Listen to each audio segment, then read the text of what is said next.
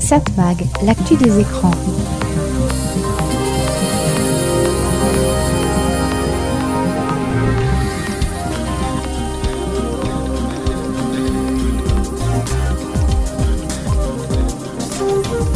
Hello, bonjour, très heureux de vous retrouver sur cette fréquence. C'est Serge Surpin qui vous propose, comme chaque semaine, Satmag. Satmag, c'est l'actu des médias, l'actu de la communication, l'actu des écrans. On parle évidemment beaucoup communication, médias, écrans, logique. Au sommaire cette semaine de ce programme, Canal contre la Ligue. Ah oui, une sacrée bagarre. Le cinéma, les films sortis depuis, depuis 70 ans, bah, la plupart ne sont pas disponibles. Vous pouvez pas les voir. C'est bien dommage.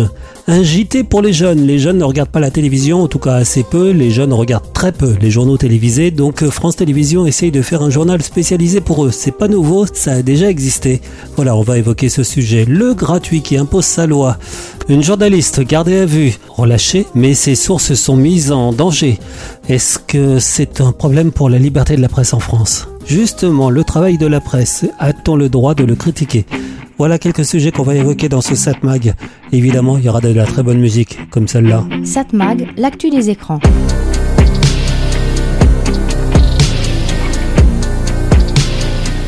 Check, Black Grace.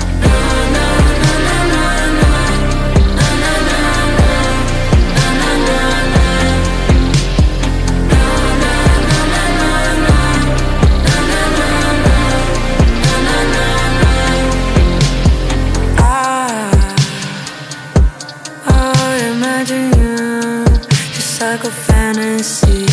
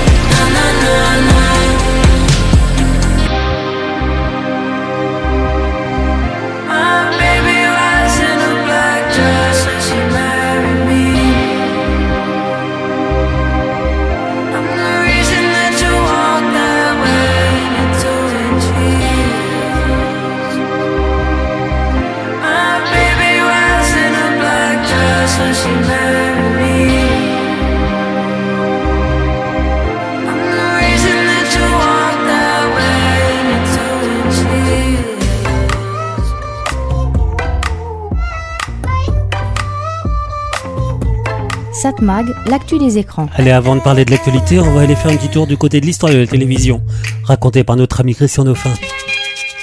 Bonjour. La formidable aventure de la télé.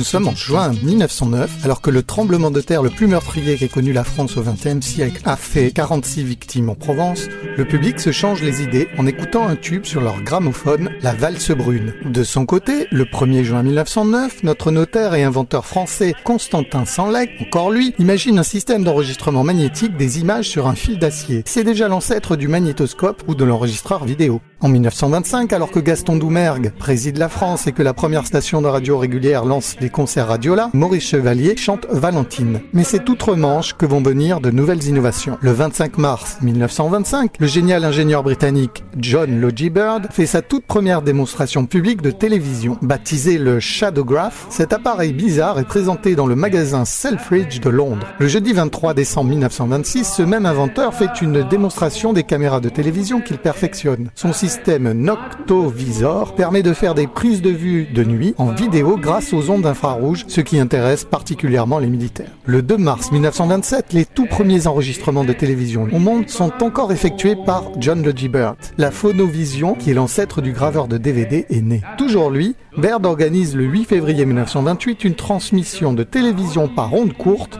entre l'Europe et les Amériques. L'image d'une poupée provenant de Londres est captée dans les faubourgs de New York à plus de 5500 km de distance. Cette prouesse est réalisée 34 ans avant la première liaison vidéo par satellite.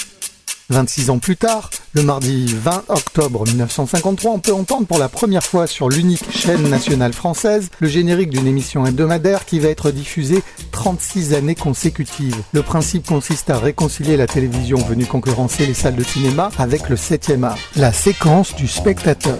La regrettée Catherine Langeais, également célèbre speakerine de l'âge d'or de la télévision, présente des extraits de films récents ou même anciens qui donnent aussitôt envie de les voir ou les revoir. Ce rendez-vous restera à l'antenne de TF1 jusqu'au 11 février 1989, un record. La musique au rythme cha-cha-cha est signée Charles Telmadge sous un titre qui n'évoque pas du tout le sujet, On the Desert Road. Certains d'entre vous ont reconnu la chanson de la série de dessins animés Les Barbapapa. Les personnages créés par le couple franco-américain Annette Tison et Taylor Taylor comptent les aventures d'une famille de personnages mous qui se transforment à volonté. Ils apparaissent en France le mercredi 2 octobre 1974 en exclusivité mondiale sur la première chaîne qui deviendra TF1 mais qui émet encore en noir et blanc. Quelques mois plus tard, le jeune public découvrira ces mêmes personnages en couleur grâce à la reprise simultanée des émissions de TF1 dans l'après-midi sur les émetteurs de FR3. Le générique est interprété par Rissé Barillet, qui nous a quitté le 20 mai 2011, déjà célèbre pour avoir prêté sa voix dans les aventures de Saturnin le canard. Satmag, l'actu des médias.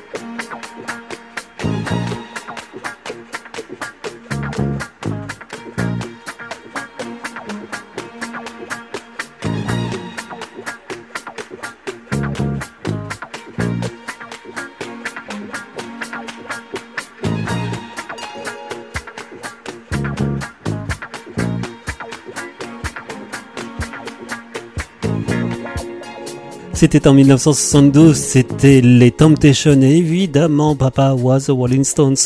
Je vais pas laisser le morceau entier, il y en a pour 11 minutes. Quel dommage.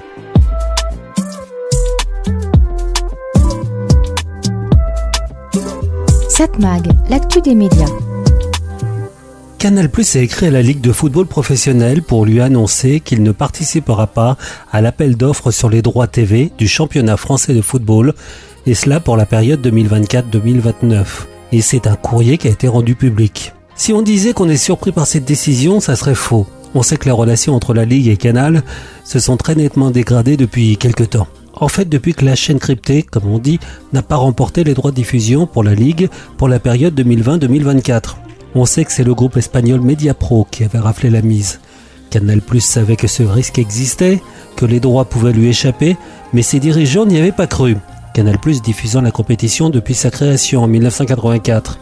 Mais la Ligue voulait de l'argent, beaucoup d'argent, alors que pour Canal, au contraire, le montant des droits devait être diminué, car l'audience des matchs diffusés serait largement en baisse.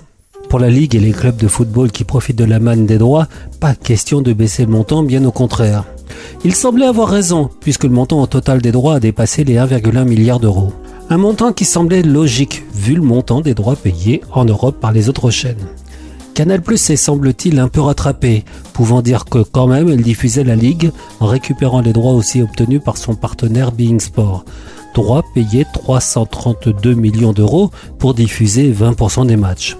On sait que Mediapro a eu les yeux plus gros que le porte-monnaie et le groupe espagnol a déposé le bilan en France. Déjà Canal Plus était furax qu'un nouveau venu puisse le chipper les droits, que la Ligue lui ait préféré Mediapro.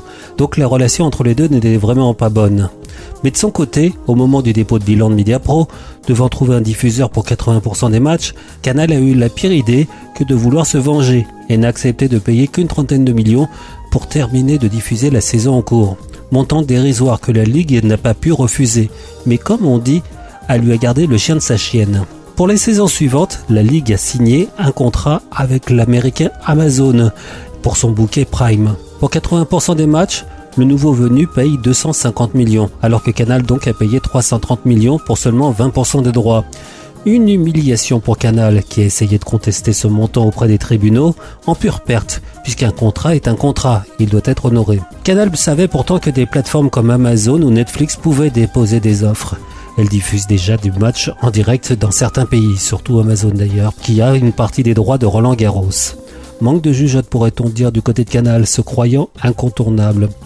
Et là donc, on négocie pour de nouveaux contrats. La Ligue est toujours aussi gourmande et n'est pas prête à faire des cadeaux, entre autres à Canal. Canal qui veut déposer une offre conjointe avec la plateforme DAZN, spécialisée dans le sport. Pas question, répond la Ligue. Chacun doit déposer son offre. Si c'est comme ça, répond Canal, je laisse tomber. Vous, la Ligue, vous semblez vouloir privilégier Amazon, le méchant bouquet américain, et je vous dénonce. Canal Plus sait qu'en rendant public ce retrait, il met la Ligue dans une mauvaise situation. Sans la possibilité d'une offre Canal, le montant des droits sera forcément plus bas, pense-t-on du côté de Canal. Tout en sachant que son partenaire DAZN va quand même déposer une offre. Canal aurait alors le beurre et l'argent du beurre, pouvoir diffuser une partie des matchs sans prendre de risques. Jeu de poker menteur. Canal pourrait tout perdre en fait si la Ligue décide de tout donner à Amazon. Cela dit, c'est pas si évident que Amazon accepte d'ouvrir si grand le porte-monnaie. Le bouquet américain n'avait pas beaucoup dépensé la dernière fois, 250 millions. On est bien loin du milliard espéré par la Ligue aujourd'hui. Bon, ça n'a pas été évident pour vous expliquer cette bagarre, mais pour résumer, je le redis, nous avons à faire une bagarre, une partie de poker menteur dont on ne sait pas qui va gagner. Mais quand même, Canal a tout à perdre en n'obtenant rien. Satmag, l'actu des écrans. Ça ressemble aux années 70, mais pourtant c'est tout nouveau. Et pourtant, évidemment, c'est du Céron avec Marc Lavoine. Toi, mon amour, toi qui as le cœur lourd, mon amour, est-ce que tu m'aimes toujours, toujours? Moi, je suis fait pour toi, mon amour.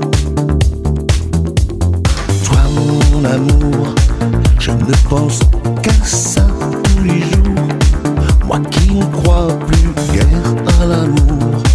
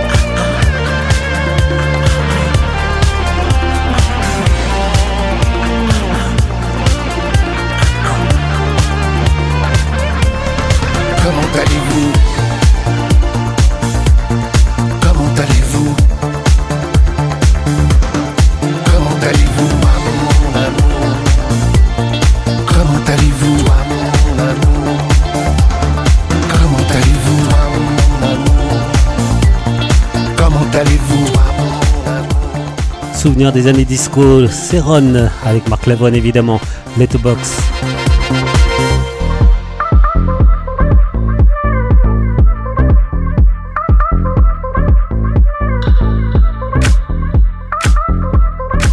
Satmag, l'actu des médias. Depuis ce 18 septembre, France Télévisions a lancé un nouveau journal d'information. Un JT comme on dit, 5 minutes à destination des jeunes de 12 à 18 ans. C'est quoi l'info est mis en ligne tous les jours à 18h sur YouTube, Snapchat et TikTok, avant d'être également diffusé sur le canal 27 de la TNT, la chaîne France Info Télé. Pour ses responsables, on essaye vraiment de s'adapter au code des réseaux sociaux. Le studio qui accueille ce journal ressemble à celui d'un streamer, filmé en contre-plongée. L'idée est d'avoir un JT qui vient les intéresser à l'actu, mais qui vient aussi leur parler de leur univers, de leur faire découvrir des choses, de leur parler de sport, d'apporter un regard parfois souriant sur l'info. Et ces responsables donc de C'est quoi l'info précisent on y va en toute humilité car on sait qu'il va être compliqué de capter leur attention. Et ça, c'est le moins qu'on puisse dire. Ce n'est pas la première fois que la télévision et le service public lancent un journal à destination d'un jeune public. Déjà, entre 84 et 86, on pouvait regarder le mini-journal de Patrice Drevet sur TF1 à 18h, où TF1 était public à cette époque-là. Le journaliste avait alors obtenu un 7 d'or de la meilleure émission pour la jeunesse. Donc une vieille idée, le journal pour les jeunes. Mais ça n'a jamais vraiment tenu. Et pourquoi? J'écoutais sur une radio nationale, France Inter, une chronique média qui tentait d'en trouver la raison. C'est simple. Je me suis aperçu qu'un élément structurant du JT n'avait pas varié d'un iota depuis 1976, depuis que Roger Giquel en avait établi la grammaire. La France a peur. Je crois qu'on peut le dire aussi nettement. Et cet élément central, c'est la peur. Donc c'est la faute à Roger Giquel. Mais c'est pas si simple. D'abord, la citation est tronquée, et tout journaliste connaissant son métier le sait, car Roger Giquel a dit exactement La France a peur. Je crois qu'on peut le dire aussi nettement. La France connaît la panique depuis qu'hier soir, une vingtaine de minutes après la fin de ce journal, on lui a appris cette horreur. Un enfant est mort. Oui, la France a peur et nous avons peur. Et c'est un sentiment qu'il faut déjà que nous combattions, je crois. Parce qu'on voit bien qu'il débouche sur des envies folles de justice expéditive, de vengeance immédiate et directe. Et comme c'est difficile de ne pas céder à cette tentation quand on imagine la mort atroce de cet enfant. La dernière partie de la citation est importante. La France a peur, mais en fait, elle a tort. Et d'ailleurs, Roger Giquel s'en est expliqué un peu plus tard. Je crois que le crime, euh, le crime existe dans, dans, dans la société contem- contemporaine. Euh, Maître Badinter dit qu'il faut s'habituer à vivre avec le crime parce que ça existe. Il faut s'habituer à en avoir le moins peur possible.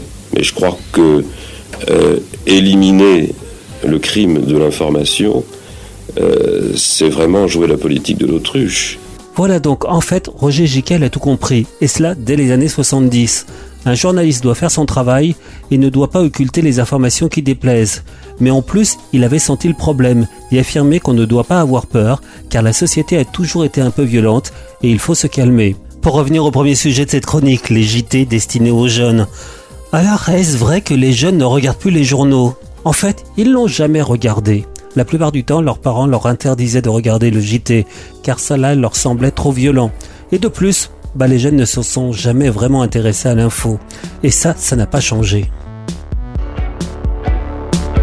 Pour passer à la radio, vous créez un titre qui s'appelle Radio et vous avez gagné l'ESCOP. Dans une voiture,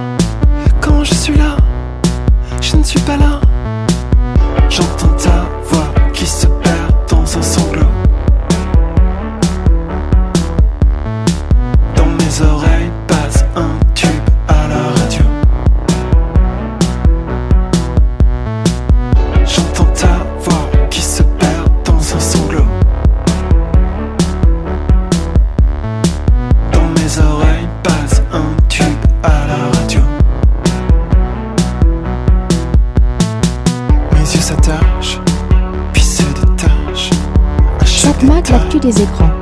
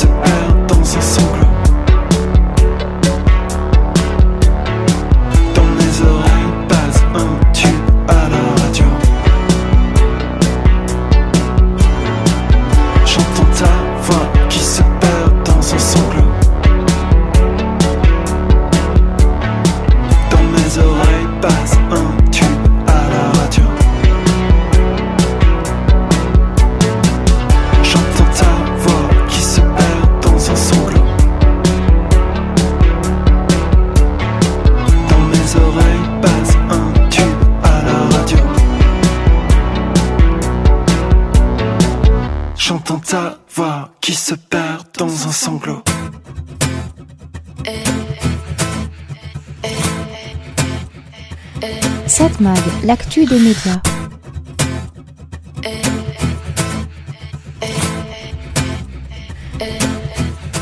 Faire arrêter un ou une journaliste parce qu'il ou elle aurait fait son travail, c'est pas très démocratique. Et pourtant, c'est arrivé en France. Ariane Lavrieux a enquêté et fait publier cinq articles sur le site d'investigation français Disclose, une information reprise par l'émission Complément d'enquête de France 2. Elle a été placée en garde à vue et libérée au bout de 48 heures, tout cela pour obtenir qu'elle révèle ses sources.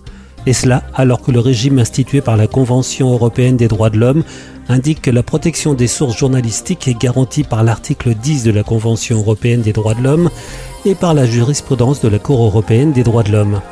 La justice ne peut imposer la levée de la protection des sources par un journaliste que par un impératif prépondérant d'intérêt public. Et là, justement, il est reproché à la journaliste d'avoir rendu public des documents classés secret défense et qui pourraient conduire à identifier un agent protégé, selon le ministère des Armées qui a déposé plainte. Déjà, évidemment, on se retrouve dans un cercle vicieux. Impossible pour l'armée d'en dire plus, de prouver ses dires. Ça rappelle de très loin l'affaire Dreyfus, où l'armée avait affirmé avoir des preuves secrètes qu'elle ne pouvait évidemment pas rendre publiques pour les mêmes raisons. On sait que dans l'affaire Dreyfus, ces preuves n'existaient pas. Mais pour l'affaire qui nous concerne, la journaliste avait révélé que la mission de renseignement français CIRLI, entamée en février 2016 au profit de l'Égypte, et cela au nom de la lutte antiterroriste, eh bien cela aurait été détourné par l'État égyptien qui se servait des informations collectées pour effectuer des frappes aériennes sur des véhicules de contrebandiers présumés à la frontière égypto-libyenne. Outre celui portant sur l'opération Sirli, Disclose cite des articles portant sur la vente de 30 avions Rafale à l'Égypte, des armes livrées à la Russie jusqu'en 2020, la vente de 150 000 obus à l'Arabie Saoudite et aux Émirats Arabes Unis, ainsi que le transfert d'armes illicites des Émirats vers la Libye. À la suite de cette publication, le ministère français des Armées avait donc porté plainte pour violation du secret défense national. L'article et complément d'enquête ont affirmé que le gouvernement français était au courant de ce détournement et aurait laissé faire. On comprend l'intérêt de l'article, révéler ce qui pourrait être considéré comme un scandale d'État. D'où la plainte de l'armée en détournant les règles afin de pouvoir faire arrêter la journaliste. Mais comme souvent, ces procédures ont pour conséquence de fixer l'intérêt du public sur un fait que l'intéressé ou l'organisme aurait intérêt à ne pas faire connaître. C'est ce que l'on appelle l'effet Streisand, que j'ai déjà évoqué ici. Donc une journaliste a passé deux jours en garde à vue afin de faire pression sur elle pour qu'elle révèle ses sources. C'est pas très très joli. Surtout quand on sait que le porte-parole du gouvernement, Olivier Véran, a affirmé ne pas pouvoir s'exprimer sur le sujet, lui qui est aussi le ministre chargé du renouveau démocratique. On peut pas dire que placer un journaliste en garde à vue est très démocratique. Il faut encore plus rappeler que c'est le ministère des Armées qui a déposé plainte contre la journaliste. Il est alors facile pour un ministre de penser qu'une telle plainte de la part de ses services n'est pas très démocratique. Quoi qu'il en soit, après une levée de protestation de la part de beaucoup de journalistes, et surtout après la fin du délai légal permettant de retenir quelqu'un en garde à vue, la journaliste été libérée. Comme je vous l'ai dit, cela remet au centre de l'intérêt journalistique cette affaire que pas mal aurait déjà oubliée. J'ai été trop souvent tout seul quand j'étais gosse. Et sous l'écorce, la tristesse m'a dompté. Et a comme un en cage sous mon torse. Une bête féroce, pour la tuer je me fonce des Car j'ai le cœur inflammable, je cache un tel vacarme. J'ai trop de mauvaises raisons pour peu de bonnes. Et quand la nuit je vogue, il me faut ma conce de l'or J'ai plein de dealers dans des villes qui m'en donnent. Mais il n'y a que elle qui a ce nectar, cette grâce du ciel. Ce genre de vitesse, de lumière, il n'y a que elle qui tard le soir dans ses bras m'enlace. Comme la vie tout entière, il faut ma conce de l'or, il faut ma conce de l'or.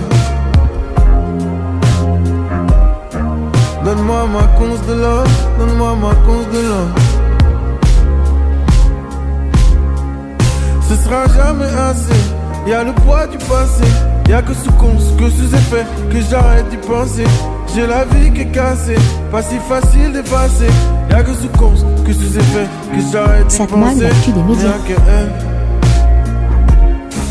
Il n'y a que un. Qui a ma cause de l'or, qui a ma cause de l'or. Il n'y a que un qui a ce nectar, cette grâce du ciel. Ce genre de vitesse, de lumière, il n'y a que elle qui tard le soir dans ses bras m'enlace. Comme la vie tout entière, moi ma cause de love, moi ma cause de love. Elle a ma cause de love, elle a ma cause de love.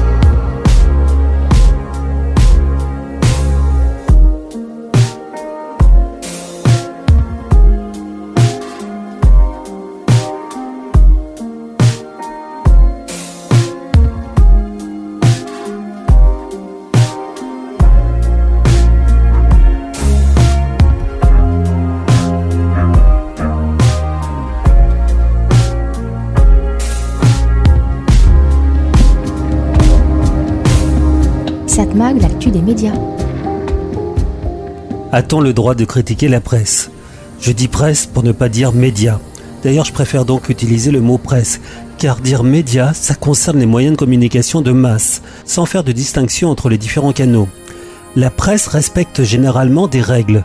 Le travail de la presse, du journaliste, c'est comme le précise le site de IEJ, l'Institut européen du journalisme, le journaliste recueille, vérifie, traite, agrège et transmet les résultats de son travail via des émissions ou des publications. Il exerce donc une profession pivot dans le domaine de l'information et au cœur des métiers du journalisme. Donc tout cela en respectant une certaine déontologie, à la différence des réseaux sociaux qui trop souvent ne connaissent pas les règles du journalisme. Et dans ce que je vous ai dit, justement, il y a le travail du journaliste. Il a recueilli l'information et surtout, il va la vérifier et la recontextualiser. Une info balancée comme ça peut vouloir dire tout et son contraire. Surtout, le journaliste doit rester neutre, ne pas se laisser influencer par ses propres idées politiques. Alors je sais, c'est impossible. Ce que l'on pense influence forcément notre travail de journaliste. On doit en être conscient et lutter contre la facilité. Pourquoi je dis cela? Eh bien, je viens de me faire traiter de conspirationniste parce que je critiquais sur Facebook le travail d'un journaliste, un localier du Parisien. On appelle les localiers ceux qui traitent les informations locales, c'est pas péjoratif. Donc un localier du Parisien qui, chaque fois qu'il écrit sur la ville où je vis, critique la municipalité en se basant uniquement sur sa source, une personne de l'opposition municipale connue pour balancer de fausses informations. Déjà, la plupart du temps, le journaliste du Parisien ne dit pas que cette dame fait partie de l'opposition, opposition qui s'est d'ailleurs divisée à son sujet. Mais donc le localier sort des infos, la plupart du temps fausses, et pas vraiment vérifiées. Une fois par exemple, il a écrit qu'il y avait un problème de drogue dans ma ville, alors qu'il n'avait entendu qu'un seul témoignage sur ce sujet. Je rappelle qu'un journaliste donc ne doit pas sortir un article sans avoir trois sources différentes qui confirmera ce qu'il va écrire. C'est la base du travail. Donc je critique le travail de ce journaliste et voilà qu'on me répond que, enfin certains qui sont d'accord avec la dame accusatrice, me répondent que critiquer le travail d'un journaliste, c'est antidémocratique. Quoique, à mon avis, ça doit être les premiers à critiquer le travail des autres journalistes, mais bon. Et là donc je dis non. On a le droit de critiquer un journaliste. Personne n'est au-dessus d'être critique. Même moi d'ailleurs. Mais bon. Un journaliste peut faire mal son travail et on a le droit de le dire. Par contre, il faut avoir des arguments précis, clairs. Pas dire ils sont tous pourris, ils sont tous des vendus ou je ne sais quoi. Je prends un exemple. Je lis sur le site de France Info, l'homme d'affaires tchèque Daniel Szrezinski vend ses parts du journal Le Monde au milliardaire Xavier Niel. Les deux sont des hommes d'affaires et les deux sont des milliardaires. Pourquoi faire une telle différenciation entre les deux? Et d'ailleurs, je remarque que ce titre revient dans beaucoup de médias, donc j'en déduis que l'info vient de l'AFP. C'est le cas une info très orientée.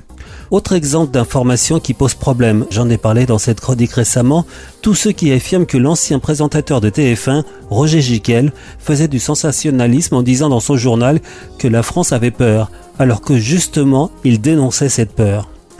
Ou encore cette autre citation, Michel Rocard qui dit La France ne peut pas accueillir toute la misère du monde, en oubliant la fin de la phrase, mais elle doit en prendre sa part. Ça change tout. Remarquez, même le président de la République a oublié cette seconde partie de phrase dans son interview récente sur TF1 et France 2. On a donc le droit de critiquer le travail de la presse, elle n'est pas irréprochable, d'ailleurs elle ne peut pas l'être. Les personnes n'est irréprochable. Mais en tout cas, la presse et les journalistes doivent pouvoir se remettre en question. Et comme cela, on se rappellera que la presse reste le garant de la démocratie. 7 Mag, l'actu des médias.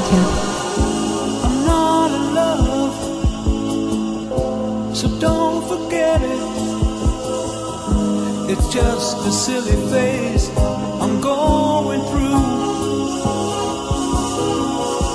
And just because I call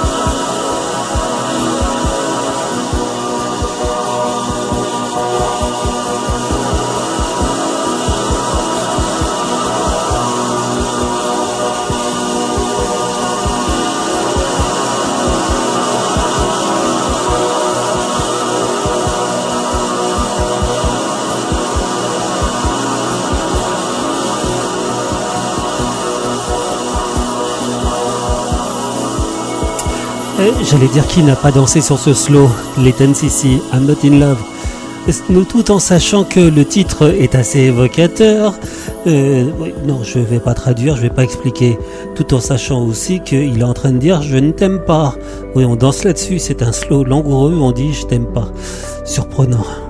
7 Mag, l'actu des médias. Sur Internet, il y a un principe simple. Le payant n'est pas la règle. Et quand le payant est la règle, c'est pas pour longtemps. Le gratuit a tendance à prendre vite sa place. Principe qui fait que le Minitel, invention française, n'a pas duré très longtemps, remplacé par Internet. Pourtant le Minitel c'était bien pratique, même si la qualité de l'image était supposée être très limite, mais ça aurait pu s'améliorer. Avec le Minitel, le financement d'un site était logique. On paye pour voir, tout travail ou presque méritant juste rémunération. Mais les Américains, eux, ont préféré miser sur le gratuit, financé par la pub. Logiquement, le public a préféré le gratuit. Il est vrai que du côté Minitel, l'innovation n'avançait pas très rapidement. Mais je suis certain que si les Américains s'y étaient mis, ils auraient fait avancer le truc. Mais donc Internet, c'est principalement du gratuit et de la pub. Tout le monde s'est précipité sur ce principe et les éditeurs, ceux qui géraient les sites, ont espéré que la pub financerait tout. Je rappelle qu'au début, on plaçait sur nos sites des bannières qui étaient commercialisées et qui étaient supposées rapporter de l'argent. On a vite déchanté. La pub s'est rapidement développée sur le net, mais ce sont les grandes sociétés américaines qui ont raflé le marché, ce que l'on appelle les GAFAM. Alors oui, ces GAFAM auraient pu être françaises, ou en tout cas non américaines. Mais à part sur des marchés arbitrairement protégés, on s'est fait dépasser par ces entreprises qui ont su bien miser sur le net. Si l'ancêtre d'Internet était français, on a rapidement été dépassé. En France, on avait aussi l'ancêtre d'Excel. Il n'a pas résisté face au compresseur Windows ou équivalent. Si Nokia a dominé le marché des téléphones sans Internet, c'est Apple ou Samsung qui ont su mettre sur le marché de vrais smartphones avec accès à Internet. Il y a eu de nombreux livres et thèses qui ont tenté d'expliquer cette domination non européenne. Il y a eu plein de bonnes raisons. Mais rappelons-nous par exemple qu'Amazon est resté très longtemps déficitaire. Je doute que des investisseurs européens, ou encore plus français, auraient tenu si longtemps à attendre d'éventuels bénéfices. Apple a eu à sa tête Steve Jobs, un homme génial, visionnaire. Sans lui, la marque ne serait pas devenue ce qu'elle est aujourd'hui. Son successeur a su maintenir le cap. Samsung en Corée fait partie d'un grand conglomérat, etc. Tout cela pour dire que on est parti sur le principe que tout ce qui est sur internet est gratuit ou presque, et les outils qui permettent de naviguer sur le net sont vendus par contre cher, très cher, mais on accepte de payer pour le rêve. Et quand ce qui domine sur internet est payant, assez rapidement une vague du gratuit vient bousculer tout cela. Regardez la télévision, gratuite d'abord, pour devenir payante avec des bouquets ou plateformes, mais le gratuit semble vouloir renverser tout cela. Gratuit financé par la pub. Netflix était payant, maintenant c'est sa version avec publicité qui devient la plus rentable. Idem pour les autres bouquets comme Disney. Et des sigles comme la FAST, la télévision gratuite, diffusée sur le net uniquement et sur les télés connectées, font leur place. Idem pour la VOD, des plateformes comme Netflix, mais gratuites. On les regardait avant de haut en glossant sur la qualité de leur contenu. Ça va pas durer longtemps. La pub arrive, les programmes vont suivre. Même en France, on apprend ainsi que le groupe Altis va lancer 8 chaînes en fast en début 2024, dont des chaînes d'information. Il y aura aussi de nouvelles radios. Tout cela, ça sera gratuit. 7 Mag, l'actu des médias. Encore une nouveauté sur cette mag. Doja Cat, Agora Hero.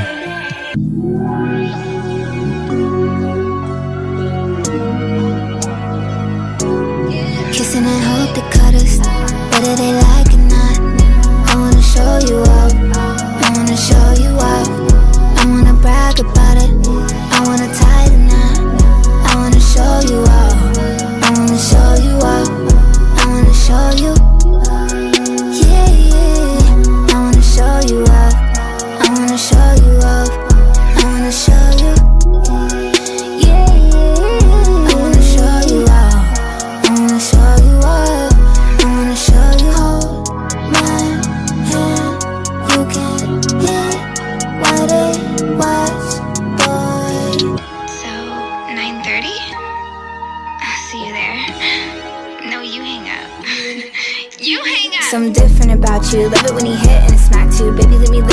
tattoos. That's true that I like PDA. Take it to a city place. Suck a little dick in the bathroom. Who that man with the big strong hands on her ass in the club with the past? Maybe that's you. Front seat chilling with the window down. I'd be ten toes down on the dash getting fast food. Hope you can handle the heat. Put your name in the streets. Get used to my fans looking at you. Fuck what they heard, I don't fuck with them birds. I'm a mean kitty, don't get stabbed with the rat too. Boys be mad that I don't fuck incels, girls hate too. Gun to the pigtail, I love you.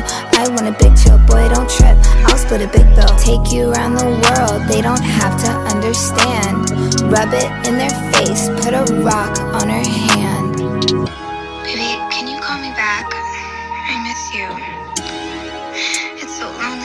Mansion. Cause love is pain, but I need this shit. We fuck too good when the bean kicks in. Like Fortnite, I'ma need your skin. Don't give a fuck with the penis spin. Boy, you're the one, you're the only man. Me and you are my only fans. Holy cow, you're the holy trend. Hold me down, when I hold me dick. Be my security, it's your therapy. With you, I ain't holding shit back. When I need my space, you give that. When he broke my heart, you fixed.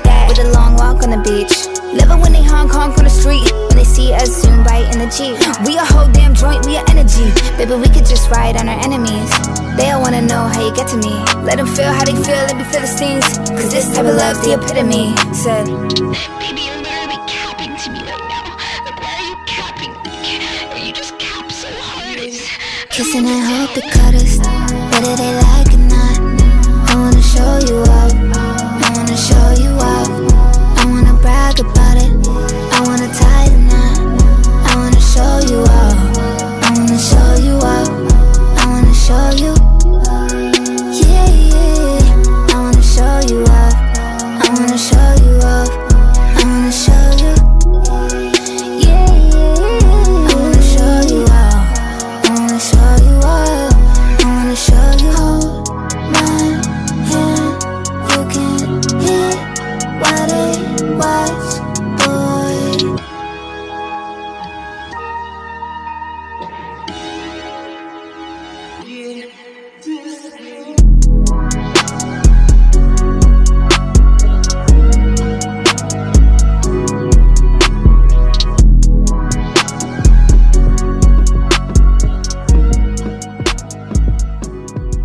L'actu des médias. Ah, c'est mon vieux générique de la télévision. Celui-là date de 1967. Il est signé Gérard Calvi. Pour l'anecdote, il a aussi signé pas mal de musique, dont le premier indicatif de France Info. Mais là donc, ce générique, vous en rappelez? Ça vous dit quelque chose? En tout cas pour ceux qui sont les boomers, puisque l'émission qui l'accompagnait s'est arrêtée en 1980. Donc quelle émission? Eh bien c'est Monsieur Cinéma, diffusé sur la seconde chaîne dès 1967, chaîne devenue Antenne 2 par la suite. Dans ce programme, déjà, on parlait de l'actualité du cinéma. Si j'évoque ce programme aujourd'hui, c'est que Monsieur Cinéma comprenait aussi un jeu dans lequel deux candidats devaient répondre à différentes questions sur le 7e art. Le gagnant devenait Monsieur Cinéma. Certains se rappellent de la mémoire phénoménale encyclopédique de certains candidats. Je pensais à ce programme, et donc à ce jeu, quand j'ai lu un dossier de l'ARCOM qui affirme qu'il y aurait 33 751 films sortis en salle entre 1950 et 2021. Entre parenthèses, heureusement que c'est l'ARCOM qui nous a sorti ce chiffre, car dans la version gratuite de ChatGPT, bah j'ai pas trouvé de bonne réponse.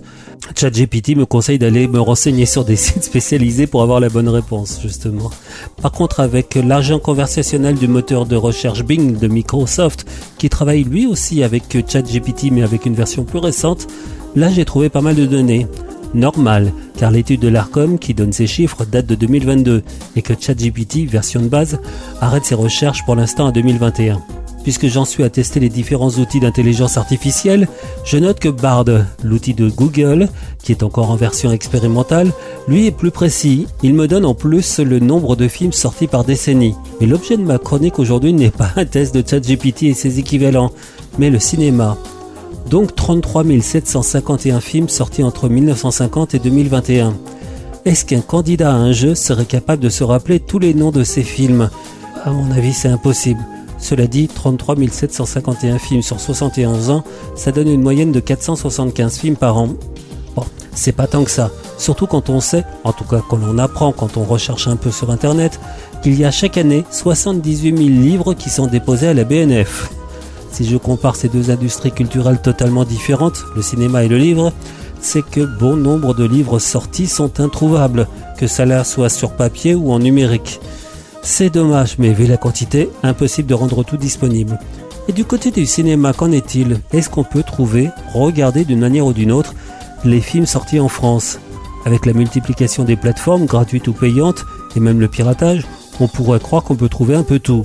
Eh bien non, pas du tout. Seuls 43% des films sortis entre 50 et 2021 sont disponibles légalement. Si on rajoute à cette estimation l'offre illégale, c'est pas joli de pirater. On arrive à 53% de disponibilité. Plus un film est ancien, moins il est visible. Sur les films sortis en salle dans les années 50, seuls 16% sont disponibles dans l'offre légale, tandis que cette proportion monte à 79% pour les années 2010. Je comparais livre et cinéma, mais si je prends la musique, on arrive à mon avis à des proportions pas si éloignées. J'ai ressorti mes anciens vinyles pour essayer de les convertir en numérique. J'ai vérifié, pas mal d'entre eux ne sont pas disponibles dans les offres légales. J'ai pas regardé du côté des offres illégales, mais à mon avis, ça doit pas être beaucoup mieux. C'est dommage qu'une grande partie de la création cinématographique, musicale et celle des livres publiés soit si peu disponible. Cette mag, l'actu des médias. Les filles de l'aurore, je peux encore les retrouver. Elles ont autour du corps de l'amour et de l'or que l'on peut jouer au dé. Elles ont au fond des yeux des rêves que l'on ignore quand vous dormez encore, quand l'aube les voit passer par deux. Et moi je viens bien après l'aurore, quand le soleil monte à Saint-Jean. Je voudrais leur dire que je t'aime encore, toi qui t'en vas tout le temps. Les garçons de l'aurore glissent leur corps dans des jeans usés. Ils passent des doigts nerveux dans leurs cheveux et s'en vont au dehors. Ils ont au fond des yeux les rêves des plus forts, les guerres qu'ils font encore. Quand l'aube les voit marcher par deux, et moi je viens bien après l'aurore, quand le soleil monte à Saint-Jean, je voudrais leur dire que je t'aime encore, toi qui t'en vas tout le temps.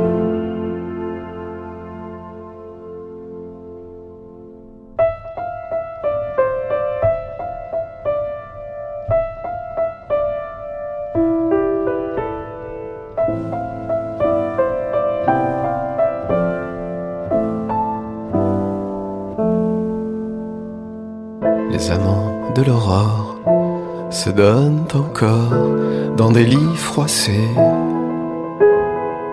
Au cœur qui cogne encore, est-ce l'amour ou la mort qui les garde enlacés? Ils ont au fond des yeux des rêves que je rêvais fort pour que tu restes encore quand l'aube nous gardait tous les deux. Et moi je viens bien après l'aurore, quand le soleil monte à Saint-Jean. Je voudrais leur dire que je t'aime encore, toi qui t'en vas tout le temps. Je voudrais leur dire que je t'aime encore, toi qui t'en vas Satmag, l'actu des médias. Allez, comme chaque semaine, on va jeter un coup d'œil sur les audiences de la télévision la semaine dernière sur la TNT, autrement dit pour la période du 18 au 24 septembre. Des chiffres publiés par Médiamétrie et analysés en collaboration avec nos confrères de Halifax. En moyenne, vous regardez la télévision 3h14 par jour. 7 minutes de plus que la semaine précédente. Pour la seconde semaine consécutive, TF1 accuse la plus forte baisse de la semaine. TF1 est à 18%, une baisse de 2,3 points. C'est c'est fort. hein. La journée est stable à la hausse, mais l'access recule de 1,1 point. Le prime time dévisse à 16,9%, pénalisé par l'absence de match de rugby avec l'équipe de France. Ah oui, quand on diffuse l'équipe de France, ça monte, mais ensuite ça redescend très fort.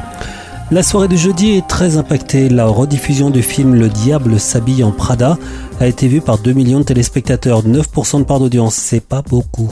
C'est près de la moitié de ce qu'avait fait TF1 avec la victoire de l'équipe de France sur l'Uruguay. C'est en rugby, évidemment, où il y avait eu 11,8 millions de personnes ce soir-là. France 2, comme la semaine précédente, la chaîne publique décroche la meilleure progression de la semaine. 16,1%, plus un point. Le prime time est à la hausse, porté principalement par l'écrasante victoire des Bleus lors du match France-Namibie, c'est évidemment du rugby, qui a mobilisé jeudi soir 10 700 000 téléspectateurs, 47,6% de part d'audience. C'est évidemment beaucoup plus qu'envoyé spécial diffusé la semaine précédente au même horaire. France 3, 8,4% de part d'audience, stable. Parmi les progressions, le match de football de la Ligue des Nations féminines, c'est du football donc.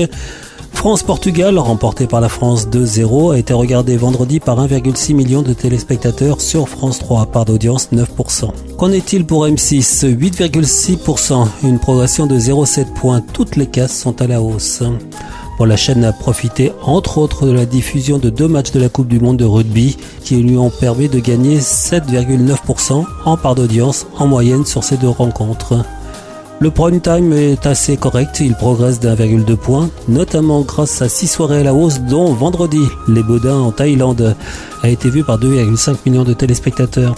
A noter aussi la bonne performance dimanche du documentaire sur l'inceste, un silence si bruyant, co-réalisé par Emmanuel Béard, qui a réuni près d'un million de personnes en moyenne en seconde partie de soirée. C'est bien, faut aller voir ce documentaire, vous avez accès en replay sur la plateforme de M6. France 5, 3,3% stable. Arte 2,9%, assez stable aussi. Peu de variations du côté de ce que l'on appelle l'univers TNT. Toutes les chaînes du trio tête sont en léger retrait. C8 reste leader 3% devant TMC à 2,9% et W9 2,4%. A noter toutefois que la chaîne du groupe M6, autrement dit W9, s'est placée jeudi 5 chaîne nationale avec la rencontre d'Europa League, Ajax d'Amsterdam contre Marseille, regardée par 868 000 téléspectateurs, 3,9% de part d'audience. Donc on rappelle la plus forte progression de la semaine, France 2, 1 point, c'est pas mal. La plus forte baisse de la semaine, TF1, moins 2,3 points, c'est beaucoup. Si on regarde le classement par groupe, Groupe France Télévisions est largement devant les autres groupes. Groupe France Télévisions, sans les chaînes d'infos, hein, qui ne sont mesurées qu'une seule fois par mois. Groupe France Télévisions, donc 27,8% de part d'audience, c'est une progression de 1 point en une semaine. Groupe TF1, 24%, c'est une très forte baisse de 2,3 points. Groupe M6, 13,6 points, une petite progression de 0,5 points. Voilà, je vous rappelle que ce sont les audiences de la TNT pour la semaine dernière, autrement dit pour la période du 18 au 24 septembre. Des chiffres publiés par Médiamétrie et analysés en collaboration avec nos confrères de Satellifax évidemment. Satmag, l'actu des écrans.